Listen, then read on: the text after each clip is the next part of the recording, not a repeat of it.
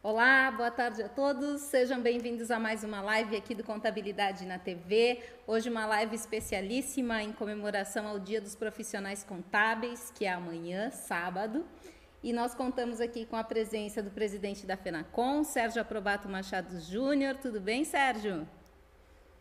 Tudo bem, boa, boa tarde, um prazer estar com vocês. Magda, Joaquim, do Conselho Federal de Contabilidade, Marcelão, grande amigo, e outro grande amigo, Wellington. É bom estar com os amigos, né? A gente sempre fica feliz.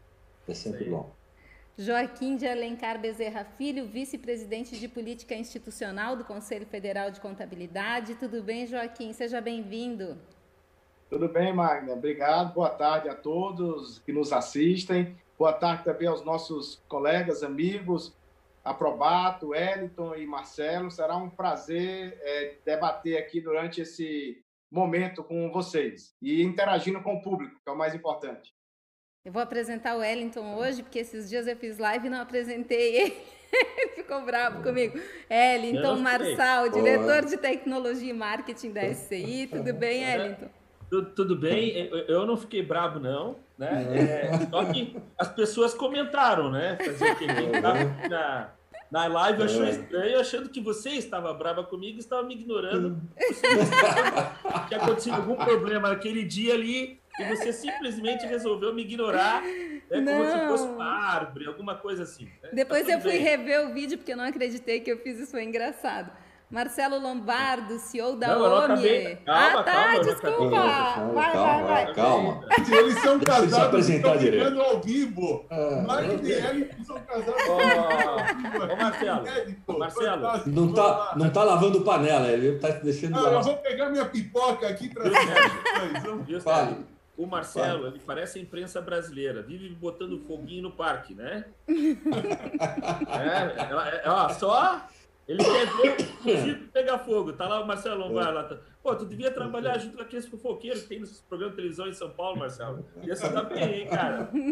Mas assim, ó, é, parabéns aí a todos os profissionais da contabilidade, né? Por, pelo dia 25 de abril, né? Essa profissão aí que eu devo tudo, uma profissão que eu julgo maravilhosa. Infelizmente, é, não é, tratada às vezes com carinho que merece, inclusive pelos próprios profissionais, né, que desmerecem muito a profissão. É. Mas é porque eu acredito que muita gente não conhece, não conhece nem a profissão, porque é impressionante, né, como a contabilidade é gigantesca, né? Existe uma complexidade gigante né, e que exige muito estudo. Talvez esse seja o problema, as pessoas não gostam de estudar nesse país, né? Então, realmente passa a ser um problema não só para os empresários, mas para os contadores que não estudam o que realmente deveriam estudar, e por isso que os bons contadores se sobressaem muito no mercado e estão muito bem, sim, senhor, né? E dá um parabéns especial ao Sérgio Aprobato aí, que estava de aniversário ontem, né? Te mandei inbox Obrigado. ali, parabéns, né? É, não Obrigado, gosto de mandar muito grupos, mandei especialmente para ti ali. Tá? Um parabéns especial aí pela passagem do seu aniversário, muita saúde, muita felicidade, né? muito amor e é. prosperidade que é importante para todos nós. É isso aí, agradeço. Eu estava falando aqui em off que eu sou sex agora. Sexagenário, fiz 60 anos. Boa! Então, me segurem, agora. Já viu, né? É, tempo bom, falta só oito para mim. Vamos lá, Marcelo. Marcelo Lombardo, CEO da OMI, nosso amigo também aí com a gente. Fala aí, Marcelo, seja bem-vindo. Obrigado, boa tarde, um prazer imenso estar com esse time fantástico aqui. Serginho, meu grande amigo, aniversariante aí da, da semana.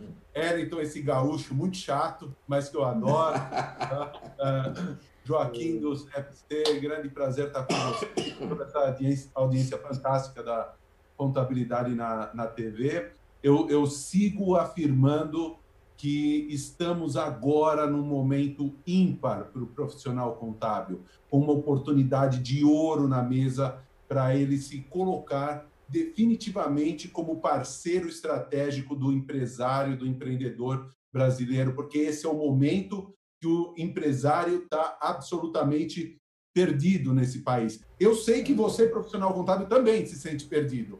Mas você tem que se encontrar, cara. Não tem jeito. Você tem que se encontrar porque é. você é aquele ponto de apoio é, firme, aquele ombro nesse momento que vai ajudar esse empresário a atravessar essa crise, reconstruir o negócio dele. É, então, é, há uma oportunidade de ouro na, na sua mão de mudar o jogo agora, sabe? De mudar todo esse jogo e se, realmente se posicionar como o, o, grande parceiro estratégico do empresário brasileiro, que é isso que a ciência da, da, da riqueza, a contabilidade foi desenhada para ser. Muito, Muito bem. bem. gente. Ah, só avisando aqui, quem quiser participar com a gente, mandar perguntas, comentários, aqui ao ladinho no canal do YouTube tem um chat, um chat ali. Vocês podem ir comentando que depois a gente vai lendo aqui, ok? É, nosso tema de hoje é contabilidade para o agora e para voltar, não ao normal, ao novo normal. Então eu queria começar, começar com o Marcelo falando para a gente o que, que ele entende por novo normal. Bom, o que está ficando cada vez mais claro para a gente é que o mundo que nós vamos encontrar depois dessa crise é muito diferente do mundo que nós deixamos lá atrás. E nunca mais vai ser o que costumava ser. Aquele mundo, gente, não existe mais e não vai mais voltar. Porque as pessoas mudam de, de hábitos, as pessoas mudam de comportamento, normalmente pelo amor ou pela dor, né? E pela dor é quando você é empurrado, quando você não tem outra alternativa. É, aquele cara que é apaixonado pelo telefone de disco, chega uma hora que não vende mais. Então, ou ele vai para o de tecla, ou não existe outra opção. Tá? E muitas pessoas estão mudando os seus hábitos de consumo. Aquela pessoa que, por exemplo, não gostava de comprar as coisas via internet, ela gostava de ir lá na loja, olhar, sentir, experimentar. Agora ela está comprando via internet. Por quê? Porque não tem outro jeito. Aquela pessoa que buscava educação e só falava assim, para mim só dá certo presencial em sala de aula. Ela está indo agora assistir aulas é, e fazer treinamentos e cursos online e fala, poxa, não é que isso daqui funciona? Eu, pessoalmente, era um cara totalmente cético com home office. Eu falava, esse negócio não funciona para minha empresa. E por incrível que pareça, está tudo funcionando e está indo super bem. Tá? E, e há uma prática que eu vou estender cada vez mais. O nível de satisfação de suporte, de atendimento, até melhorou. Tá? Então, é, é eu, a gente está quebrando paradigmas, nós todos, como, como pessoas e profissionais, estamos quebrando paradigmas, estamos digitalizando mais a, a nossa vida. E, assim, Será que depois que passar o lockdown, que passar essa crise, a gente vai voltar ao que a gente era? Provavelmente não. Provavelmente a gente acrescentou muitas outras coisas, muitas outras vivências e muitos aprendizados que nós vamos levar daqui para frente. Então, o nosso hábito de consumo vai mudar, o nosso hábito é, de, é, de, adquirir conhecimento vai mudar. Aquele cara que não pedia delivery e, e, pediu, de repente achou legal e não vai mais no restaurante com a mesma frequência que ia. Então, a, a, o, o trânsito vai mudar, tudo vai mudar daqui para frente. Então, na hora da gente pensar em readaptar o nosso business para esse momento, um foco muito claro que a gente tem que ter é já direcionando esse business para como as coisas vão ser ali na frente. Ah, se você só tiver o seguinte pensamento, ó, eu vou me encolher tá, para sobreviver à crise, eu vou é, para minha caverna hibernar para passar o inverno, para depois eu sair da caverna, depois que o inverno acabar, cara, talvez quando você saia da caverna, o mundo seja muito diferente do que você encontrou e você não seja mais apto a sobreviver nesse mundo. Porque é, é, é quem sobrevive é quem melhor se adapta aos novos cenários. Então, a, esse é o momento que a gente tem que construir justamente o dia da saída da crise, a, a, a nossa transformação em direção a como o mundo vai ser. Então, no, no, no, caso no segmento contábil, antes havia a opção de um escritório ele ser digitalizado, né? ele, ele adotar um modelo de contabilidade digital, de integração de dados e coisas. Hoje, é, meio que não existe outra opção. Então, as mudanças que têm que ser implementadas para que tenham sucesso tem que ser não apenas para sobrevivência, para se encolher e sobreviver esse movimento, mas sim a redirecionar o seu business a como vai ser o modelo pós-crise, que é um modelo muito mais digital, muito mais conectado é, e, e muito mais online. Jaquim, me fala um pouquinho do agora, então, como preparar as empresas contábeis? Então, é, mais uma vez, boa tarde a todos. É interessante que agora nós estamos tendo, e a própria alusão do tempo, nós estamos tendo a oportunidade de, de discutir sobre o tempo presente. É, é, importante entender por que, que nós estamos falando é, de um agora, de um agora que já seria tão natural em nossas vidas, o hoje, mas nós estamos sendo obrigados a fazer uma reflexão sobre esse agora. É hora. A, a, até a gente ter sido forçado a, a, a nos sairmos da zona de conforto, nós vivíamos num tempo muito apressado. Ou nós estávamos constantemente no futuro, né, vivendo a ansiedade desse futuro, ou nós estávamos constantemente no passado vivendo as angústias daquilo que não foi feito. Aí nós fomos arremessados para o tempo presente, estamos é, é, é, é por algo é, improvável até aquele momento para as nossas mentes, e aí talvez estejamos diante da grande lição, da grande lição deste momento que eu chamo também de um momento extraordinário em nossas existências. E aqui eu não quero afastar tudo que está acontecendo, da, dos reflexos na vida das pessoas, da, dos efeitos sociais e econômicos, eu estou provocando e fazendo um convite para a reflexão desse momento é, é, significativo, que nós possamos ressignificar, ressignificar a, o que estamos vivendo. Aí vejamos só, é, eu, eu, faço aqui uma, uma, uma parábola para que a gente possa entender um pouco mais. Vamos imaginar que nós estejamos aqui diante de um terremoto ou diante de uma de uma é, catástrofe é, natural, uma enchente. Aí nós teríamos que tomar é, atitudes, né? É, atitudes imediatas para é, enfrentarmos essas essas é, intempéries.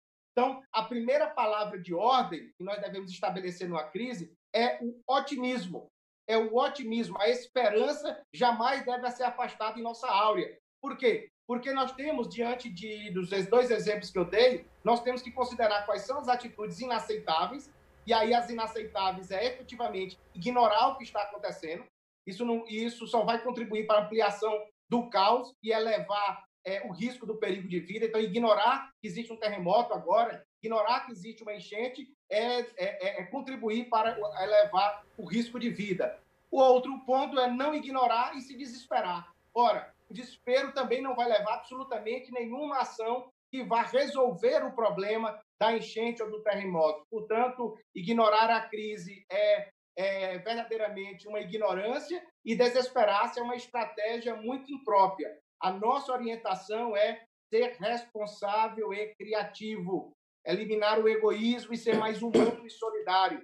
Primeiro, nós temos que ter a visão quanto tranquila que precisamos sair dessa fase vivos e com e para isso eu chamo a responsabilidade. E depois sabemos que vamos enfrentar uma crise econômica. Por isso, criatividade. E aí é onde o profissional da contabilidade foi chamado para esse novo momento, porque sem dúvida alguma o grande reflexo, a grande é, é, conquista que nós teremos resgatados, resgatados será é, a certeza de que nós somos os verdadeiros condutores das atitudes que levarão ao reequilíbrio e à restabilidade econômica. Em quanto tempo? Esse aí eu não posso prever, mas que nós seremos os responsáveis por essas, por essas, por essa retomada por esse momento, eu não tenho dúvida. E aí sim, aí sim nós teremos resgatado o que eu posso dizer que é aquele trabalho que a gente já tem feito há muito tempo com o profissional da contabilidade.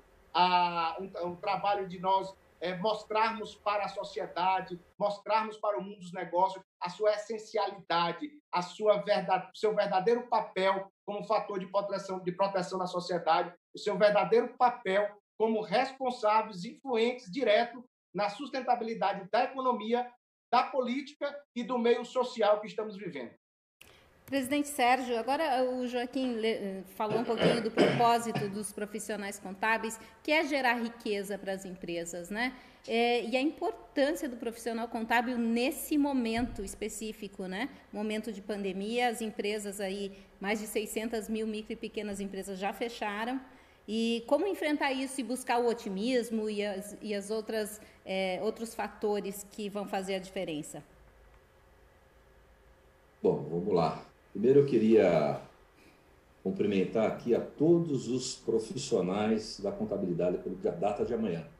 Amanhã completamos 94 anos dessa, dessa homenagem, né? o Dia do Profissional da Contabilidade, instituído em 25 de abril de 1926. Portanto, 94. E com certeza é uma das profissões mais importantes do país, não dúvida disso. Agora a gente fica nesse momento na dúvida se o governo também tem essa sensibilidade, né?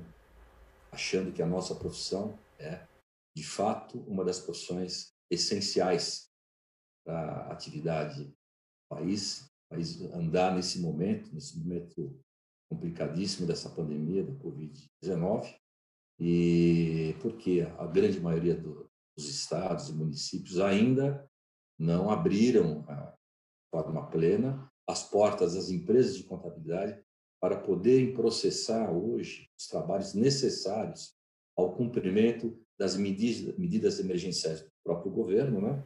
e poder cons conseguir levar as empresas forma mais plena, mais tranquila nesse momento de crise. Né? É, porque na prática quem aplica essas medidas somos nós, empresários da contabilidade. Quem está nos assistindo numa, é, na nossa atividade é importante saber nós temos hoje na base 73 mil empresas de contabilidade no país, que atende mais de 95% das empresas. E a característica dessas empresas, na sua grande maioria, são empresas de médio e pequeno porte. Portanto, a necessidade do profissional estar lá dando toda orientação, ela é absoluta. Né? E o governo tem que entender que nós temos um papel social nesse sentido. Social porque nós ajudamos hoje os empresários a postergarem uma eventual dispensa de funcionários, né? a diminuir os desempregos, né? com propostas do governo próprio, medidas emergenciais de redução de carga de salários e de carga proporcional, proporcional ou até de em momentos de dispensa temporária, né?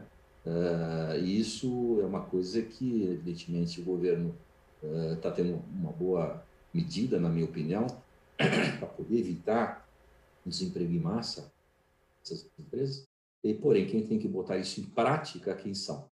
Somos nós da contabilidade, justamente com as pessoas da área de tecnologia, né? os nossos amigos aqui embaixo. E não é fácil, você faz todo o trabalho né, para poder levar esse tema lá dentro dos sistemas do governo, né? no caso especificamente da MP 936, o empreendedor web, e teve um problema enorme para poder entrar com esses dados dentro do, do verdadeiro web. Né? Inclusive, muitos dos prazos de quem tem, tinha que cumprir aquele prazo determinado naquela medida provisória, muita gente não conseguiu cumprir, não cumpriu, mas ah, eu estou entendendo que o governo tá, percebeu que o erro foi dele e está aceitando isso, e agora começou-se a conseguir a, a verificar a ingressão uh, desses uh, funcionários, desses empregados dentro daquele, daquele quadro. Enfim, a importância do empresário contábil sempre existiu, não é novidade. Né? O empresário ele está sempre aqui para poder ajudar o seu cliente, né? à medida que ele conhece o mercado dos seus, dos seus, uh, dos seus clientes, né? o mercado de, de atividade uh, empresarial, e, e pode sempre orientá-los e sempre orientou eles na melhor medida, na melhor forma possível. O que muda na prática essa pandemia justamente essa essa questão da digitalização desse mundo digital e esse é do, é do ser humano. O ser humano não está acostumado a fazer uma coisa que ele não está ele não quer fazer uma coisa que não está acostumado a fazer né? O ser sujeito é mais acomodado né? Na maioria das vezes. Então é, com essa mudança radical no mundo inteiro na verdade mundial todo mundo está tendo que se comunicar através aí das nas videoconferências, através das, da internet, enfim, mudou essa relação. Né? E, de fato, bem disse Marcelo, isso veio para ficar. Não sei se na plenitude, mas boa parte disso uh, vai ter que mudar. Os procedimentos e os processos terão, terão mudanças, sim, sensíveis, né? Até porque quem não costumava e não conhecia esse, esse mecanismo está gostando. Muita gente está gostando desse tipo de mecanismo. Então, eu acho que essa mudança, de fato, ela veio para ficar em boa parte, e na nossa atividade especialmente. Né? É bom a gente sempre relatar, e uma das medidas do governo, a MP 927, dizia em teletrabalho, né? o tal do home office, né? e que a gente já falou em outras vezes, né? e tem falado sempre, isso não é uma tendência na contabilidade, no mercado contábil. Até então não era, porque 80% seguramente das empresas de contabilidade não tinham a menor condição de fazer uh, home office na plenitude. O que é na plenitude? Levar para suas casas ou equipamentos, enfim, acessar o seu sistema orçamento contábil nos seus lares, é, dos, dos funcionários e tudo mais, para poder acessar uh, esses trabalhos. Isso, na verdade, isso não é uma realidade. É uma realidade de poucas empresas. Aí, quem sabe até de 20%, talvez, desse mercado. Não sei se chega a tanto, mas em torno disso, 20%, um pouquinho mais. A grande maioria não tem essa condição. Então, por isso a necessidade do governo reconhecer a nossa, a nossa atividade é essencial, tanto socialmente para poder segurar esses empregos, como para ajudar o governo né, a fazer todo o recolhimento de tributação, para o governo poder girar a máquina dele. Né? E como é que ele vai arrecadar o governo se as apurações tributárias não estão sendo feitas de forma adequada, no tempo adequado, em função dos empresários, muitos deles tendo que trabalhar de forma clandestina, porque eles estão nas suas empresas, eh, apesar dos decretos em muitos estados não permitirem irem até a empresa, estão tendo que ir lá, porque o próprio estado que manteve um decreto fechando o escritório contábil, ele uh, não postergou o prazo de pagamento do tributo do seu estado. Né? Então, você tem que fazer o cálculo do ICMS para poder o sujeito lá, o empresário, pagar esse tributo, porque não foi postergado, certo? Como ele vai fazer? Ah, faz em home office. Então, 20% vai conseguir fazer, os outros não estão conseguindo fazer. Então, estão tendo que, de fato, de fato, estão tendo o quê? Que mandar seus funcionários, os donos das empresas, nos seus locais de trabalho, né? E a gente está vendo algumas atitudes aí ruins, né? Alguns casos, de empresário contábil ser é, cerceado pela, pela força policial, não podendo entrar no seu, na sua empresa. É uma Enfim, verdadeira então, sinuca de bico, né, presidente? É, isso é uma abertura para a gente poder debater um pouco, sabe? Ellington, eu queria que tu falasse agora, o presidente Sérgio tocou nesse assunto e para a gente ver se só 20% tem condições, o que, que os outros 80% estão fazendo? Já existe um movimento das empresas contábeis rumo à digitalização? Está falando do, nesses percentuais embasado no que eu venho dizendo nos últimos tempos, né? Que apenas 20% dos empresários contábeis estão é, realmente é, preparados para o futuro, né? Que 80% a gente vê que é, estão caminhando realmente para o abismo, né? É isso que a gente sente que é grande. É isso? É nisso que tu está. É... é, o Sérgio acabou de falar sobre isso. É. Ah, falou isso também. Ok. É, eu vi que ele estava falando, mas não prestei atenção no, no, percentual. Mas é bem o que eu penso mesmo, Sérgio. E, mas assim, ó, eu vejo com muita preocupação, tá? Eu não sei o que é que acontece, qual o problema que nós estamos enfrentando, mas eu acho que não é um problema único, né? É, eu acho que ele é um problema que, que é, nós temos que saber entender bem esse processo, o que de problemático que nós estamos passando. Eu acho que envolve a, a nossa educação, a nossa cultura, né? É, as pessoas hoje têm dificuldade para ler um texto e interpretar, né? E saber o que aquilo significa. Isso é um grande problema que nós temos, independente da profissão, né? Mas no mundo contábil isso atrapalha muito, porque a gente trabalha muito com legislação, a gente trabalha muito com interpretação, né? Então isso acaba refletindo muito, né? Outra coisa é a parte da tecnologia, né? Que eu vejo que as pessoas elas têm dificuldade para entender, para aderir às novas tecnologias. Muita gente quer, muita gente fala, mas não sabe empregar, né? De forma correta. Né? e assim, eu não estou tão. Eu imaginei quando começou esse negócio do Covid-19, é, eu imaginei assim, poxa, agora o contador vai mudar, porque agora ele realmente ele vai ter que usar uma contabilidade mais digital né? Mas não estou vendo isso. Aliás, eu estou vendo muito o contrário. Eu estou vendo que a grande maioria, esses 80% aí, eles estão preocupados em diminuir gastos e diminuir gastos para eles é cortar, né? Cortar o que é mais importante para ele, que é a tecnologia. Cortar, por exemplo, o atendimento online, cortar o atendimento às tecnologias web, né? Cortar todos os recursos que a gente tem de contabilidade digital, a grande maioria estão cortando isso porque eles precisam cortar gastos. Eles, eles, eles veem isso como um gasto, como um problema, e não como uma solução para o negócio dele. Essa é a visão da maioria dos contadores, dos empresários contábeis, né? Então, assim, ó, eu estou meio, é, vou dizer, triste até com relação a isso, porque eu estou vendo muito isso, eu tenho provas, eu tenho números disso, né? Então, e, mas eles continuam lá pagando o pagamento, a contabilidade, o sistema tributário deles, que aqueles estão obrigados, assim, na cabeça deles, né? Mas, assim, eu acho que seria uma grande oportunidade para o empresário contábil, nesse momento, começar a aderir essas tecnologias e mostrar para o cliente dele que isso é importante, essa digitalização de informação, né? Porque eu vejo quando a gente começou isso lá em 2005, fomos uma das primeiras empresas no Brasil a implantar essa tecnologia digital, é, de comunicação do cliente com a empresa de contabilidade, disponibilizar documentos sem precisar ter papel na mão, essas coisas, a gente começou a escutar muito do cliente, é, começamos a escutar muito do cliente que é, isso seria um trabalho que seria seria para o contador fazer, né? Aquela coisa assim, aquele discurso, ó, se eu implementar isso na minha empresa, o meu cliente vai dizer que eu estou é, fazendo o teu serviço. Pô, não tem nada a ver. Isso é aquela coisa que eu sempre digo. Pô, hoje a gente gasta 5 mil reais num celular para fazer o trabalho do caixa do banco. Hoje a gente usa o celular de 5 mil reais para comprar, comprar uma passagem aérea que antes a gente tinha que fazer uma, lá na, na, na sede da companhia aérea. E assim a contabilidade também. Né? Hoje nós temos, podemos fazer tudo via celular, via aplicativo, muita coisa numa contabilidade via celular, via web, né, com um computador, enfim, se não quiser fazer no celular. Mas eu, eu vejo assim com muita dificuldade, é uma batalha né, para fazer é, a maioria entender isso. E já tem, lógico, tem outros contadores que isso que a gente oferece é pouco para ele, ele quer muito mais, está atropelando, né? E esses caras, esses caras vão longe. Mas 80% da classe, eu acho que aquelas pessoas que falam que o contador vai acabar estão se referindo, talvez, a, esse, a essas pessoas que não conseguem entender o que estamos passando e para onde vamos. Né?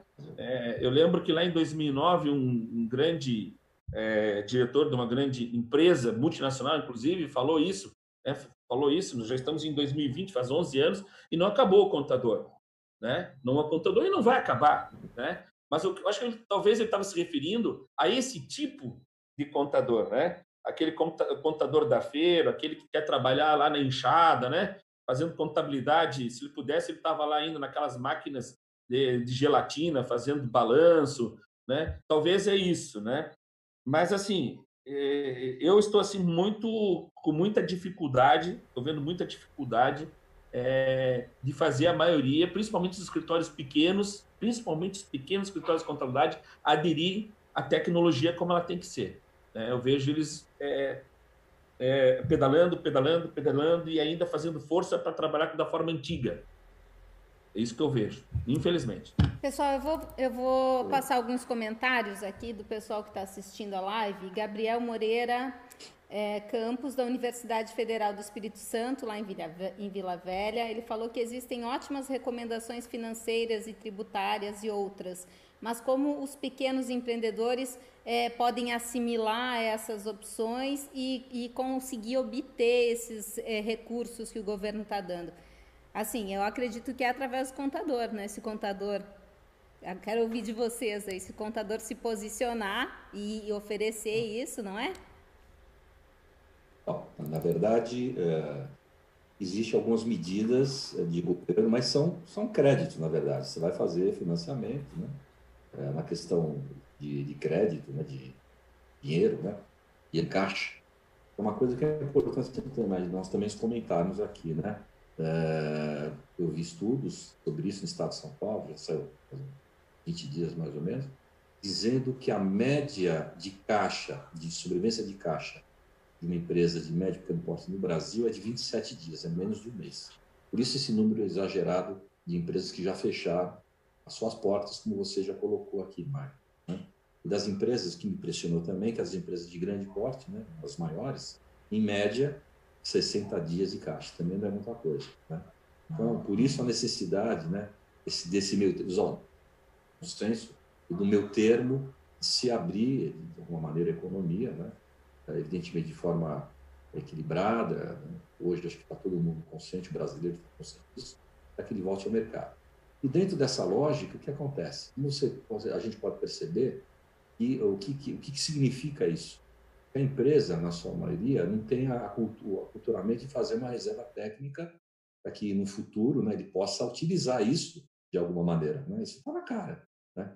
Então, é, você acha que o sujeito desse está preparado para pegar dinheiro no mercado? Então, começam aí os questionamentos. Uma coisa é você pegar o dinheiro agora, né? bacana, peguei a grana, botei na empresa, como é que eu vou pagar? Você vai começar a ter que pagar uma hora isso, né? Sim. E com juros, por menor que seja os juros, você vai ter que pagar essa história. Então, não é uma, não é uma situação muito simples. Primeiro, essa questão. Segundo, a dificuldade, você tem um agente financeiro no meio que faz o repasse da verba. Esse agente financeiro, geralmente, ele pede um monte de, de, de garantias, né? Isso é normal. Né? Eu não conheço nenhum banco que, que faz empréstimo para quem não, tá, não tem dinheiro sem garantia.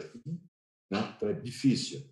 Então, na verdade, isso também não é um problema só do Brasil. É importante a gente colocar também, também já, já li sobre isso, é um problema mundial. Todos os países, até os grandes países do primeiro mundo, né, que a gente chama de primeiro mundo, também estão com essa dificuldade de repasse para quem tem é, mais dificuldades, pequenas empresas, de receber, de pegar o dinheiro.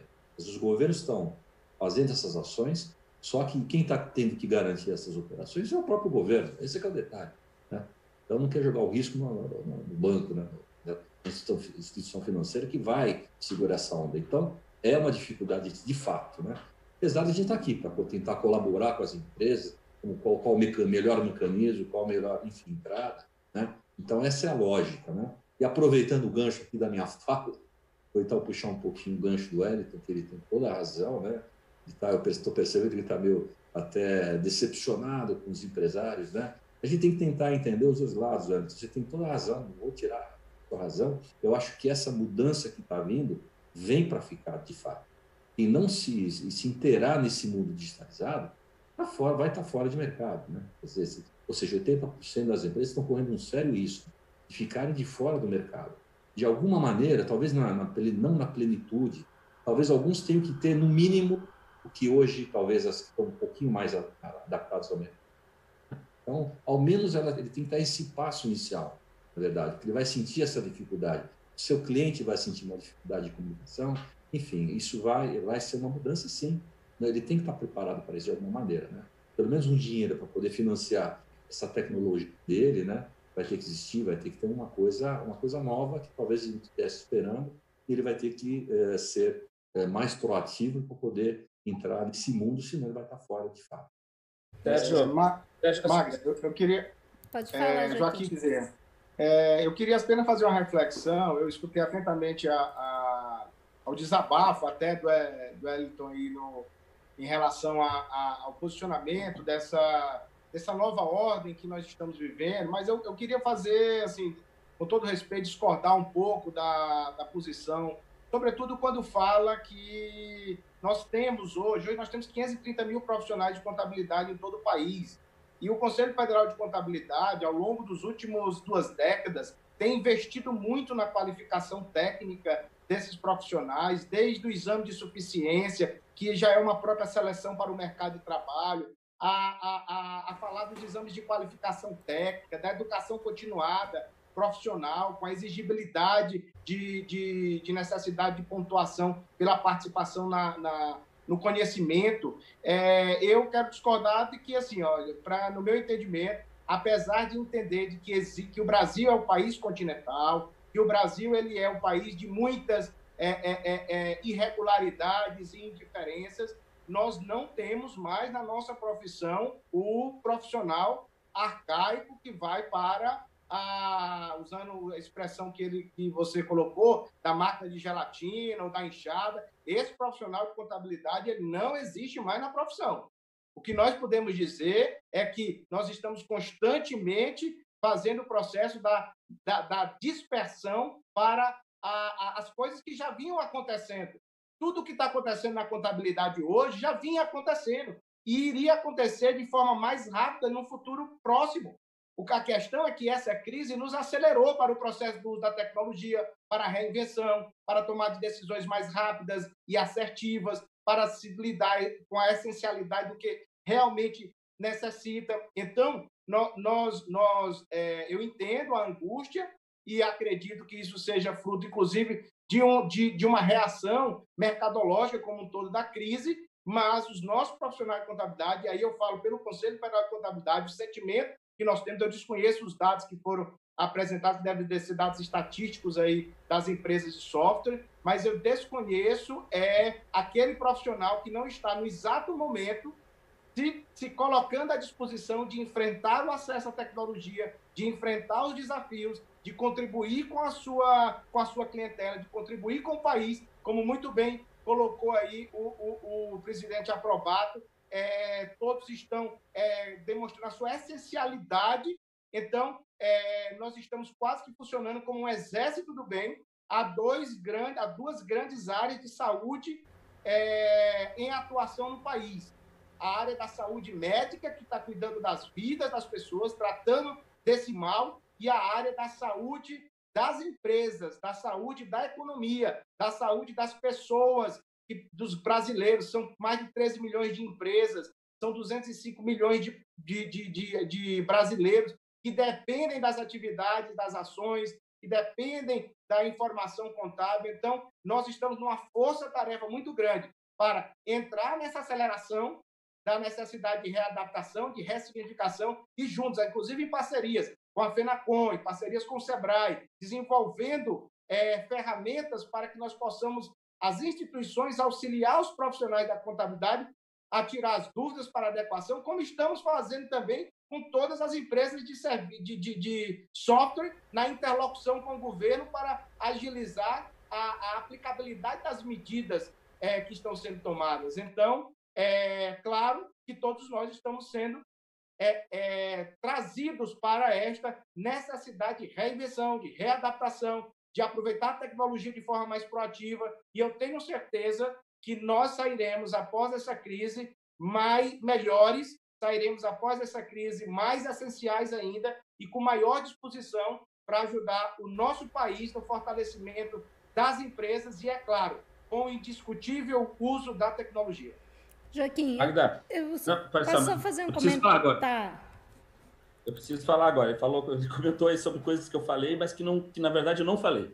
Primeiro é o seguinte: quando eu falei de gelatina, eu estou usando o sentido figurado. Eu, eu, tra, eu trabalho, Joaquim, é, talvez você não, você não me conheça, mas eu trabalho dentro de escritórios de contabilidade. O Sérgio Aprobato é uma pessoa que me conhece, ele sabe que eu, eu, não, sou, eu não sou um chefinho que estou aqui atrás de uma mesa em Blumenau, contando dinheiro, sabendo, trabalhando com informações é, enfim, fetícias. Eu trabalho em campo, eu vivo dentro de escritórios de contabilidade, tá? Então, assim, ó, é lógico e foi um sentido figurado, isso não existe mais. Aliás, eu peguei, o, eu quando comecei há 30 anos atrás, eu peguei o final disso. Eu fui o cara que fiz a disrupção na época de trocar a gelatina para o microcomputador. Né? Então, isso em questão de 4, 5 anos, isso já não existia mais. Isso foi no final dos anos 80 e início dos anos 90. Né? O que eu quis dizer é que muitos gostariam de estar naquela época, que gostariam porque eles não estão conseguindo a se adaptar né, às mudanças nessa velocidade. E eu sei que isso é difícil, eu sei que isso é difícil. Eu que sou um cara de tecnologia, eu tenho 50 anos, e tem essa dificuldade também, é lógico. O próprio Marcelo Lombardo, que é um cara conhecido no, no Brasil inteiro como disruptivo, enfim, tem uma empresa super moderna, acabou de confessar aqui que não estava acostumado para trabalhar com home office, entendeu? É. Mas assim, ó, o que eu quis dizer não foi isso, né? Agora, o que eu quis dizer é o seguinte: você participa de redes sociais de contadores? Eu participo. E eu vou dizer o seguinte: eu estou em mais de 50 grupos de redes sociais de contadores. Entra lá. Entra lá que o senhor vai se apavorar. O seu discurso, você, esse discurso que você fez aí, de, de é, que o CFC está fazendo, eu sei que é verdade, vocês fazem isso, né? não estou julgando isso, mas a questão é a seguinte: não basta só o CFC querer ensinar quem está sendo ensinado tem que querer também. Esse é o grande problema. O problema não é o CFC. O CFC faz por isso. É, FENACOM, SESCOM, SESCAP, CRCs estão trabalhando há anos a fio para tentar melhorar o, a qualidade do profissional contábil. O problema é que não é do. Eu, não tô, eu acho que não é um problema do profissional contábil, acho que é um problema da cultura do nosso país, né, com relação a qualquer profissão, né, de não, não estudar e não se aprofundar e não ser o craque naquele negócio ali. É isso que eu vejo. A gente tem dificuldade, sim, tá? Se, ontem fizemos uma live é, para falar sobre o software. Foi uma live de quatro horas e meia, batemos recorde, ganhamos os sertanejos aí com relação ao número de horas de lives. Sabe quanto, quanto tempo foi falado de software, de dúvidas de software? Menos de 20%, 80% foi falando de legislação. Onde o contador deveria saber isso, e não nós. Nós estamos ali para falar e para mostrar como funciona no software as coisas.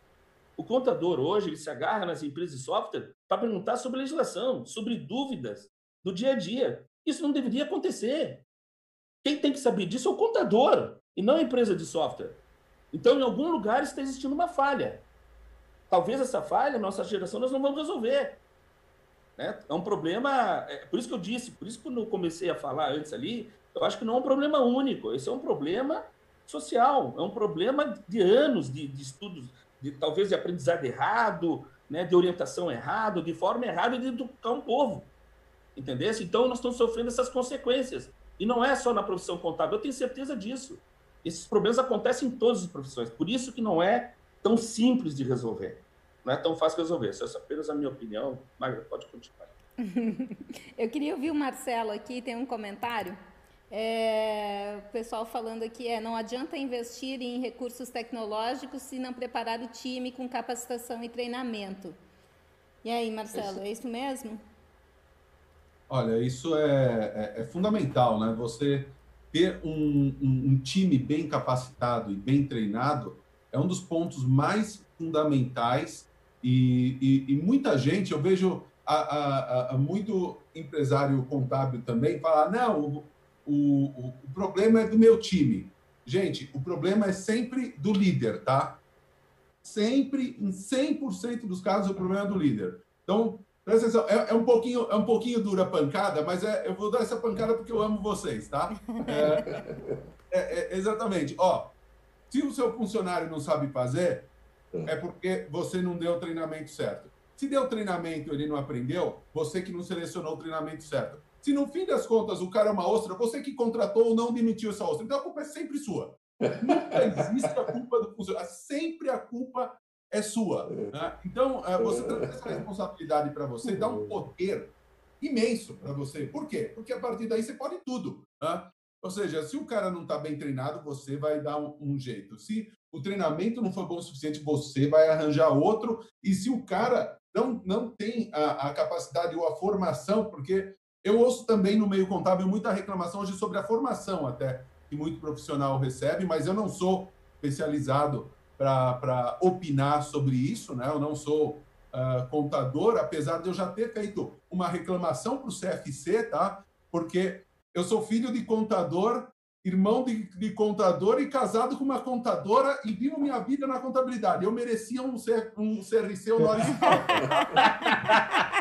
Eu já fiz essa reclamação para a presidente né? De São Paulo, uh, uh, fiz, fiz agora para o novo presidente, uh, mas brincadeiras...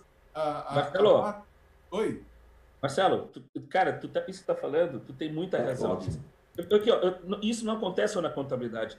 Eu, eu, uma coisa que aconteceu que eu fiquei triste na área de computação. Eu, uma conhecida minha, né, é, amiga minha, me falou, ela se formou em computação sem saber programar uma linha. Só que ela foi ser depois secretária de dentista. Sabe, isso não, não é uma crítica à contabilidade, é uma crítica, é, como eu falei, é, isso é uma questão, meu, vai longe esse debate, entendeu? Então isso acaba nos afetando. É a responsabilidade das lideranças. Quero só fazer um, um comentário disso aí. E, olha, fantástica essa discussão, tá bacana. Dura que vai passar o nosso horário, eu preciso ir embora das seis horas. Mas, uh, eu acho o seguinte: perfeita a posição do Marcelo, do Wellington, do Joaquim, acho que está tudo certo. Uh, essa questão da não aprofundamento das situações é, é, cultural mesmo. O brasileiro tem esse detalhe, é acomodado, né? Eu sempre brinco, o negócio de sistema, né? É que nem o sujeito que vende, vai comprar uma televisão, tem controle remoto. Tinha, né? Antigamente tinha aquele controle gigantesco com 85 botões. O sujeito sabia ligar, desligar e mudar de canal. Ponto. Mas ele comprava uma televisão com um monte de recursos não usava nada. E, e os sistemas, softwares em geral, é isso. Infelizmente, você paga para analisar, softwares em geral, ele faz um monte de coisa, tem uma série de recursos. e o sujeito acaba não usando, porque ele, ele se aprofunda, não vai a fundo para tentar entender, falar, pode fazer, deixar de fazer. Infelizmente é isso. Vocês, nas empresas de vocês, que eu conheço, dão excelentes trabalhos, excelentes é, treinamentos para os seus clientes, para quem quiser utilizar, para poder se é, trazer conhecimento, não só, como você bem colocou, Elton, está dando treinamento de legislação, né? inclusive, com gente muito boa fazendo isso, mas treinamento de sistema de vocês. O sujeito está no teu sistema, né? que ainda é um pouco, o teu sistema é muito melhor do que tem sistemas que tem por aí, que já é totalmente integrado, aquela coisa toda, mas, mesmo assim, o sujeito não se aprofunda. Não vai vendo, pô, depois fala, pô, tinha esse recurso aqui no, no, meu, no meu produto, eu não sabia. Mas, pô, sabe, é um mínimo de, é o mínimo que o cara tem que ter, esse tipo de sensibilidade, dono do negócio, para poder, evidentemente, transmitir isso para a base, ele precisa conhecer o produto que ele está comprando, até para poder transmitir. Não precisa conhecer na profundidade, mas saber as grandes regras e poder falar, meu amigo, você fazer o treinamento nessa área aqui e tal, papapá, tem esses cursos aqui, tem que fazer, não é vai, se quer, tem que fazer, porque é o teu negócio, cara, é a tua ferramenta de trabalho. Então, essa dificuldade, você tem toda a razão, isso de fato é perceptível, né? na grande maioria das empresas, a gente percebe que existe essa situação. Fora o treinamento, evidentemente, profissional, né? Como bem disse o Joaquim, a gente está treinando e tal, Agora, existe obrigatoriedade de se fazer os treinamentos na atividade profissional. Conta-se pontuação a partir desse ano agora. O jeito que quiser, é, poderá deixar de exercer a atividade profissional. Enfim, dentro isso é, é um ganho que nós tivemos, né? Só ordem tinha, né? E hoje, mundialmente, essa, as profissões regulamentadas no mundo inteiro, a grande parte é obrigada a fazer um exame de suficiência a cada 10 anos. O cara tem que estar sempre se atualizando. E isso é natural, senão o cara fica apodrecido lá, né? Você imagina o sujeito, eu vou até sair da nossa atividade, imagine um médico, né?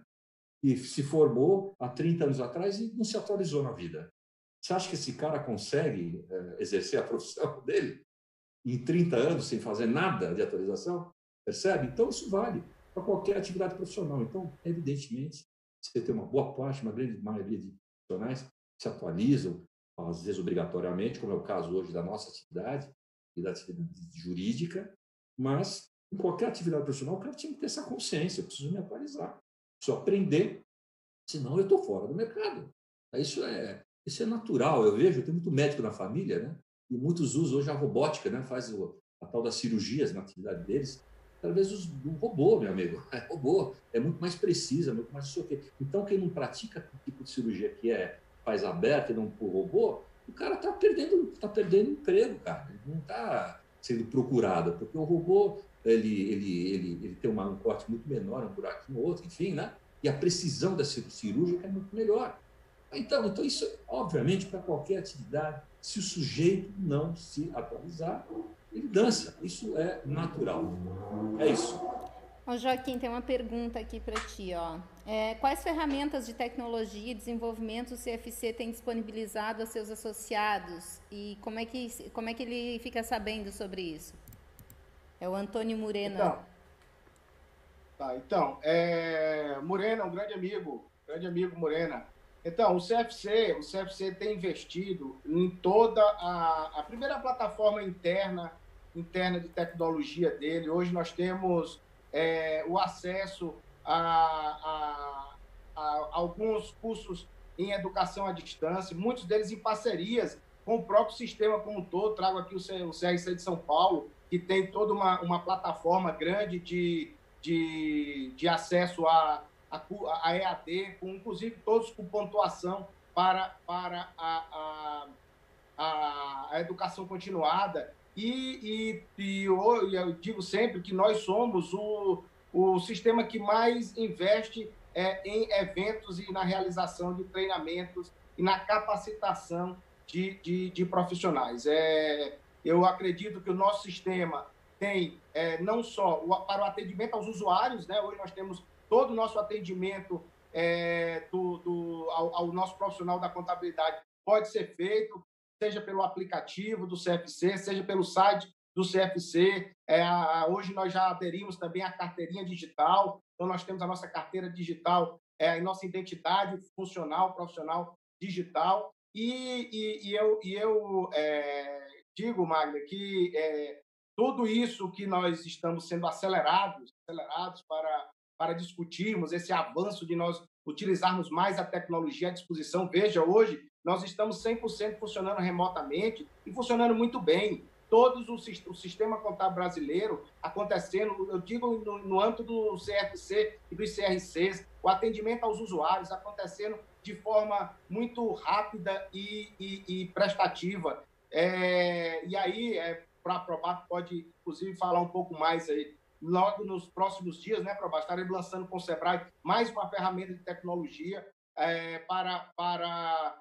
é, atender ao profissional da contabilidade, é, Sebrae, Fenacom, CFC, juntos nós estaremos é, à disposição num, num tira-dúvidas constante para, inclusive, suprir essas necessidades que tem de interpretação das novas medidas, das novas legislações, da adaptação, da implementação das medidas do governo. Portanto, é, não diferente de, de, da, das entidades como toda, estamos é, prontas, prontas para enfrentar esse novo momento, esse novo desafio, não só é, com a tecnologia disponível, mas com algo que eu, que eu julgo também extremamente necessário, que é a inteligência emocional. É outro investimento que nós temos que fazer na, na, aos nossos profissionais, porque quando os seus clientes procuram, nos procuram, procuram é, que nós sejamos sóbrios, sóbrios com as nossas decisões. Nós não podemos entrar no desespero do momento. Então,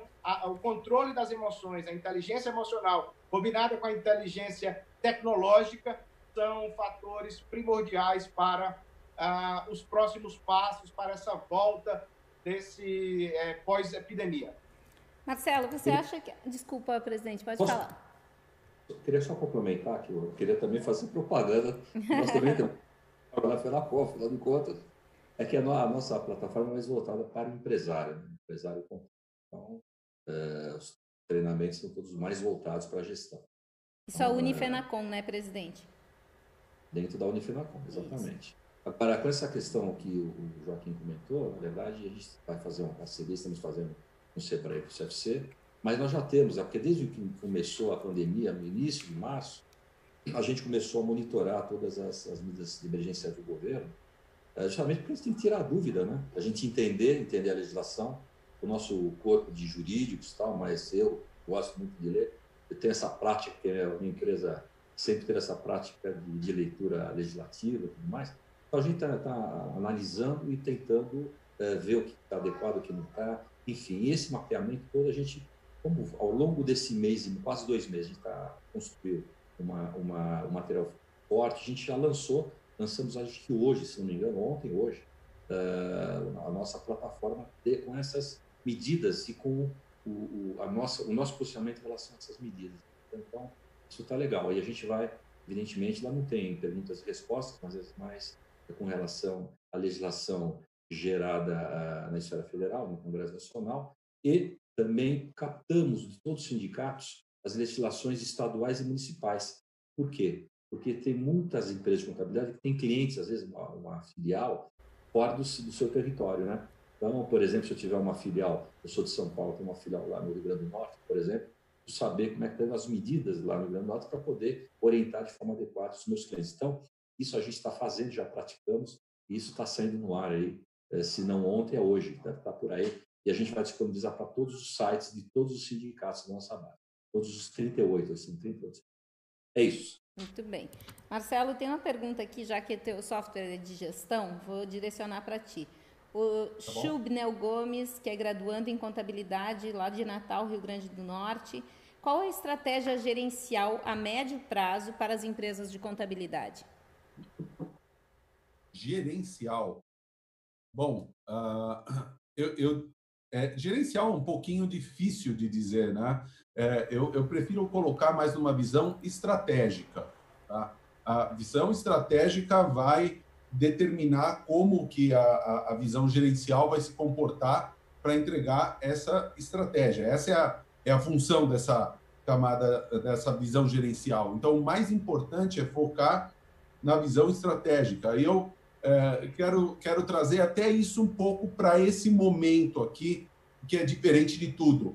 E o, o que eu estou colocando como uma frase muito simples, mas que eu acho que transmite bastante a nossa, a nossa missão nesse momento e o nosso posicionamento estratégico como empresários, empresários da contabilidade, empresários de tecnologia, tá?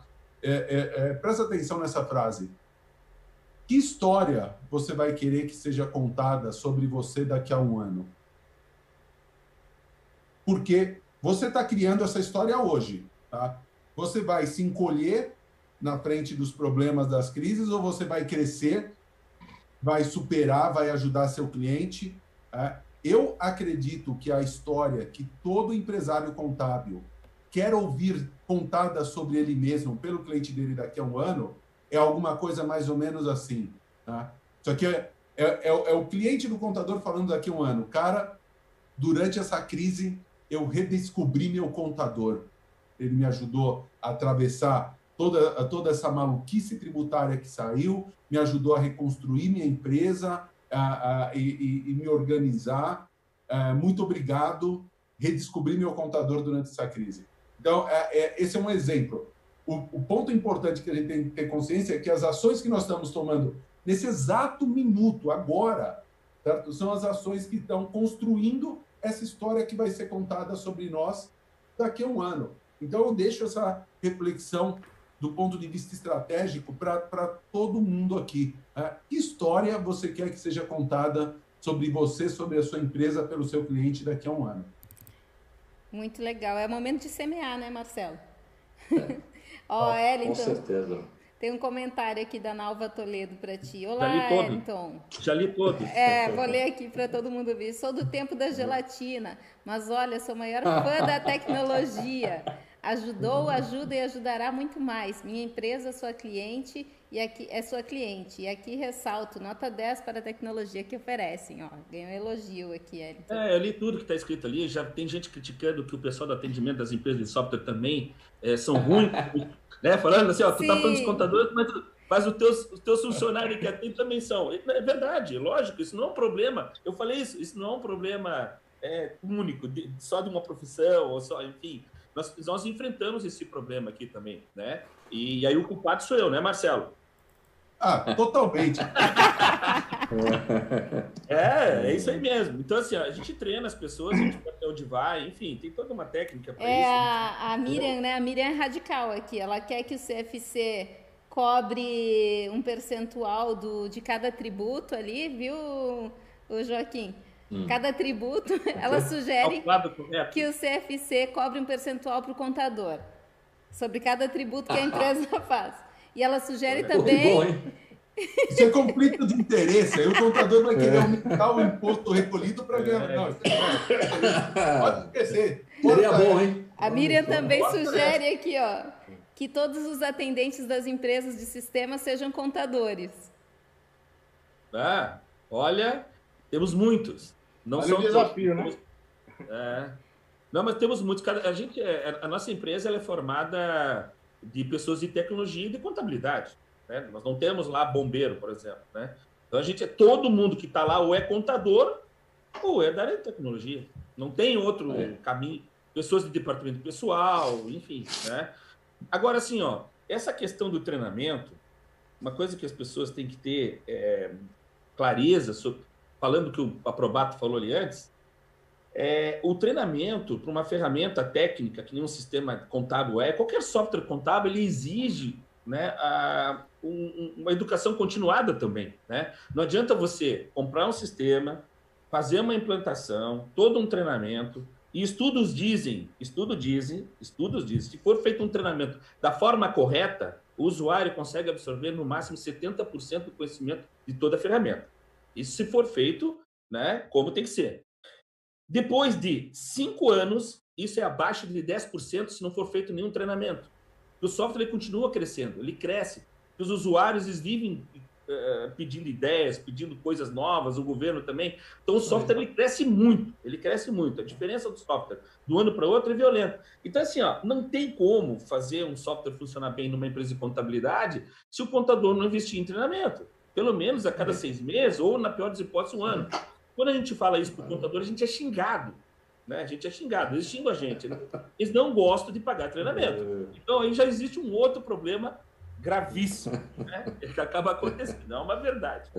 Gente, eu prometi que ia ser só uma hora, tá? Eu vou ler mais alguns comentários tá aqui para a gente, uhum. antes de encerrar, o Cristiano de Carvalho comenta aqui: esta crise está nos empurrando para frente. Estamos trabalhando muito e nossos clientes estão vendo esse trabalho. Várias demissões estão deixando de acontecer porque estamos orientando eles bem. É isso aí, Cristiano, parabéns. Ó, Cris Diniz diz aqui: atendimento da SCI é top. Pessoal da Pernambuconte Contabilidade, parabenizo a todos. Em 2019 levantamos a questão como estaríamos nos próximos cinco anos. Então, reunimos o pessoal e nos preparamos para, para a informatização dos processos. E os resultados foram incríveis. É isso aí. Eu gostaria de agradecer a participação de vocês e deixar a palavra para vocês darem um recado final aí. É, podemos começar com o Joaquim.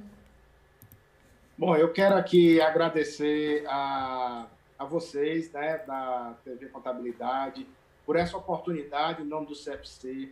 Quero aqui agradecer a oportunidade de debater com figuras luxo, meu caro presidente Aprobato, meu caro Wellington da SCI, meu caro Marcelo da OMI. São vocês, como empresários, não só são fundamentais para a nossa, para a nossa profissão, é, vocês da área de tecnologia são grandes parceiros, long, longos parceiros, competentes, são e é por causa de vocês que nós estamos conseguindo enfrentar com mais facilidade as adequações dessas mudanças. Então, eu quero aqui agradecer por essa oportunidade e a mensagem do CFC é uma mensagem de otimismo aos mais de 530 mil profissionais da contabilidade de todo o nosso país. É verdade que nós estamos com medo, é natural que o medo esteja presente nesse momento de tantas incertezas, mas é verdade também que nós precisamos resolver as coisas que estão postas. E para isso é preciso coragem, é preciso otimismo e é preciso atitudes criativas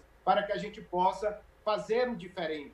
É, o CFC, e aqui em nome do presidente Zumi, de todos os vice-presidentes daquela casa, conselheiros e conselheiras, que têm trabalhado arduamente neste momento de crise, na interlocução com o governo, no firmamento de parcerias, no olhar prioritário para o profissional da contabilidade.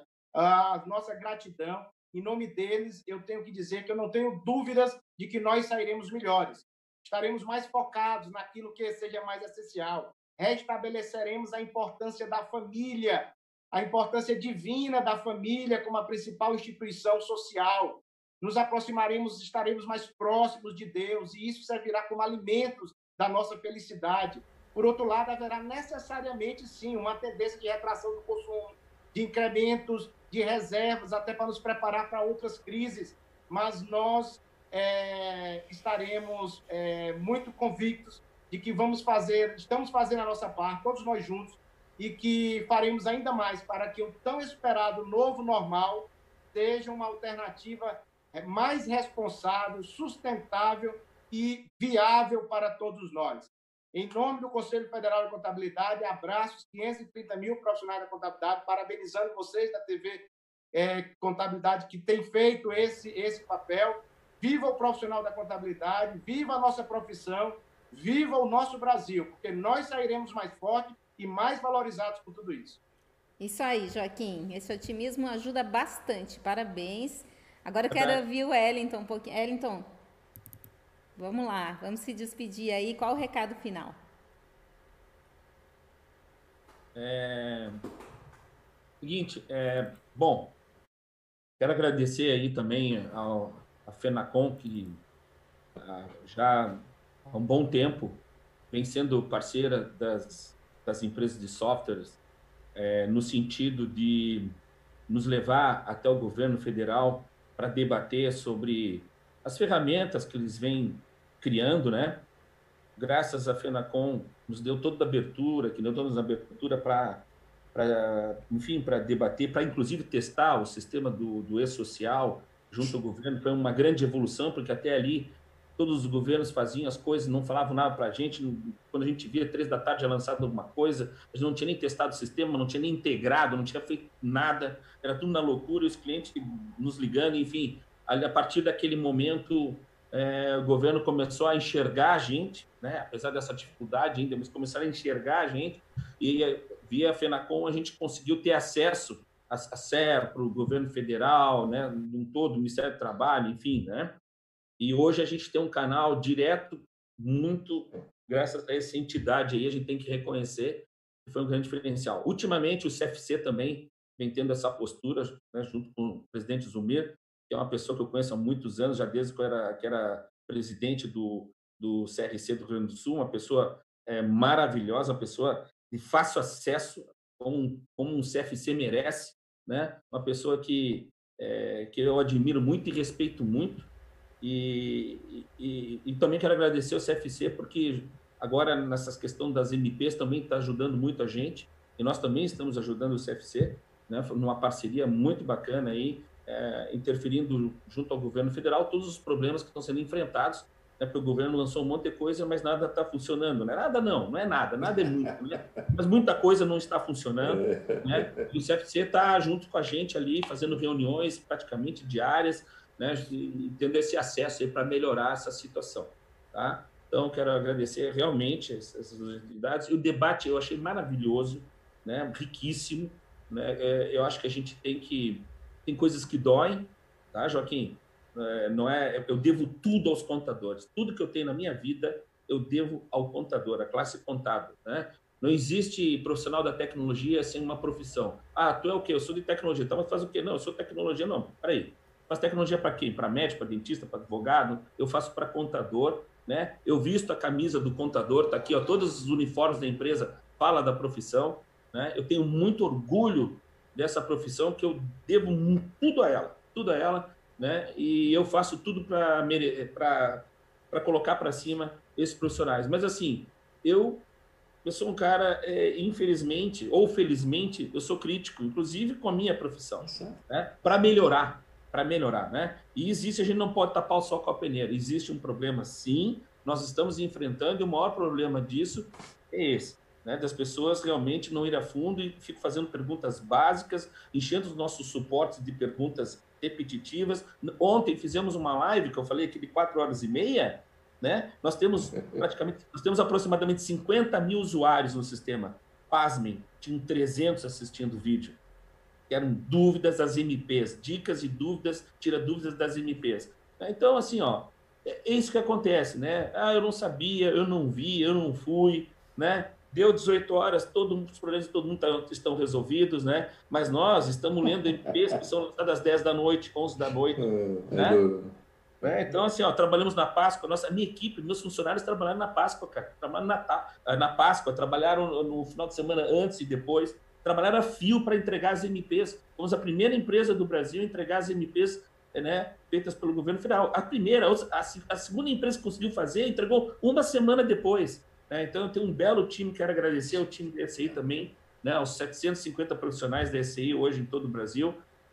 Agradecer, então, também ao Marcelo Lombardo, muito bom sempre com as, né, com as intervenções ali, que deixa todo mundo de orelha em pé né, e faz, faz a gente pensar. Né? E obrigado a Magda aí também por, por esse canal, essa oportunidade, e a todos os contadores do Brasil, que eu, eu devo muito. Um grande abraço. Vamos lá, Sérgio. Qual é o teu recado final? Bom, meus amigos, eu queria também agradecer, foi um evento brilhante, né? Pena que passa rápido, quando é gostoso, é bom. Parece que passou dois minutos, né? É duro. Né, tanta coisa que eles têm para falar, tanta coisa importante, né? Eu acho que é, mas é importante a gente estar fazendo essa disseminação informativa aí, pra, não só para a comunidade contábil, mas pro, sim, para quem quiser entrar, para o brasileiro, né? para a nossa nação. Né? Eu acho que essas parcerias são extremamente importantes, né? muito importantes, tanto com o Conselho Federal com a comunidade que nós temos, é, essa irmandade de muitos anos, sempre foi assim, isso é importante continuar, e com relação também às entidades, né? as, as empresas de de, de informática e, enfim, tantas outras coisas, né? especialmente da de informática. Agradecer a fala do Wellington, realmente fizemos aí um trabalho importante. Veja bem, a gente sempre, sempre todos os lugares que eu vou, eu digo o seguinte: nós não estamos aqui defendendo uma posição para o contador ou para o empresário da contabilidade. Nós não somos corporativistas. Nós estamos defendendo uma posição para a sociedade, para o empreendedorismo, né, para o melhor ambiente de negócios. Isso que é importante. E tudo isso Toda... de forma voluntária, né, presidente? Exatamente, de forma voluntária. E isso, isso de fato, tem uma importância muito grande, né, porque a gente tem uma, uma receptividade fantástica. Eu estou há, há 20 e poucos anos já nessa atividade aí de sindicatos e federação, e eu lembro lá atrás, no início, a gente poder atender um, um, um, aqui no município de São Paulo, para ter, ser recebido por um vereador, né? era tinha que fazer um lobby político, quem que podia nos apresentar. Isso tudo mudou ao longo desses anos, porque o pessoal tem esse reconhecimento, quer dizer, a sociedade reconhece trabalho que a gente faz, todas as federações de indústria, de comércio, a gente tem um relacionamento fantástico, né? e nos órgãos de governo, né? essa estrutura tanto legislativa como executiva, formidável, porque a gente sempre está lá no interesse da sociedade, não no interesse pessoal da nossa atividade. Então, isso que é importante. Né? Sempre foi essa forma que a gente vem trabalhando. Inclusive agora, viu, Wellington, nas medidas emergenciais agora do governo, estamos monitorando isso diariamente. Tem três advogados monitorando isso, estamos explorando isso. É importante, quanto mais gente fazer isso, melhor para poder dar a notícia a informação adequada lá para o nosso empresário não errar na conta. Né? Tanto para o empresário contábil poder repassar essa orientação para os seus clientes, na verdade, assim como para o próprio uh, empresário da ponta que queira fazer acesso a essa informação. Então, é isso, agradeço novamente a gentileza, a gente está aqui, os meus amigos aqui, Joaquim, o Wellington, que eu adoro, o Marcelo, que eu adoro também, são pessoas maravilhosas, e a Magda, que é fantástica, viu? Obrigada, e não fica, presidente. Magda, não fica abado com esse moço aqui, não, viu? Que ele é gente boa demais. tá cheio de advogado para ele. Marcelo. É, olha, um, um, um, dos meus esportes prediletos é discordar do Wellington. Né? Eu adoro discordar dele, aqui com ele. É. Porém, eu quero super concordar com ele dessa vez sobre a FENACOM, graças também ao apoio da FENACOM, a gente também foi incluído, por exemplo, num projeto, já desde o nascedouro do, do projeto da nota fiscal eletrônica de serviço, é verdade. centralizada, tá? que é um projeto que, infelizmente, está andando devagar, mas isso não tem nada a ver com a FENACOM, tem que o, o governo. Porque é o governo, né? Maravilhoso, né? Porque hoje, lá na nossa área de desenvolvimento, a, a gente se orgulha em falar, cara, a gente funciona com todos os municípios desse país. É, mas isso tem que camelar, cara, para integrar é, com 5 mil municípios, 5.500 municípios diferentes é algo é, muito difícil. Então, esse projeto é fantástico. Quando um projeto já nasce com a empresa de software colada, primeiro, a gente já ajuda a não cometer muito erro no, no, no projeto, do próprio governo, né?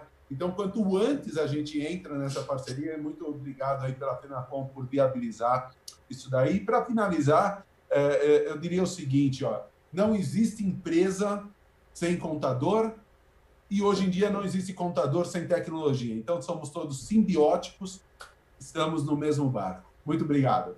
Muito obrigado, Joaquim, por toda a parceria também empenho do CFC. Gente, quero. Magno, um beijão para você, Colona. Valeu, amigo. a intimidade é uma merda, né? Ai, gente. Olha, gente, eu quero agradecer. Vocês todos são amigos, moram no meu coração e é muito importante contar com as informações de vocês e o pensamento crítico de vocês. É, amanhã é o dia do profissional contábil e o meu recado final, antes de fechar aqui, é dizer que salvar empresas salva vidas e salva sonhos. Então, usem esse potencial todo da contabilidade e vamos ajudar as empresas. Ok? Tchau para vocês, Maravilha. gente. Valeu, valeu. Um abração. Tchau, tchau. tchau, tchau.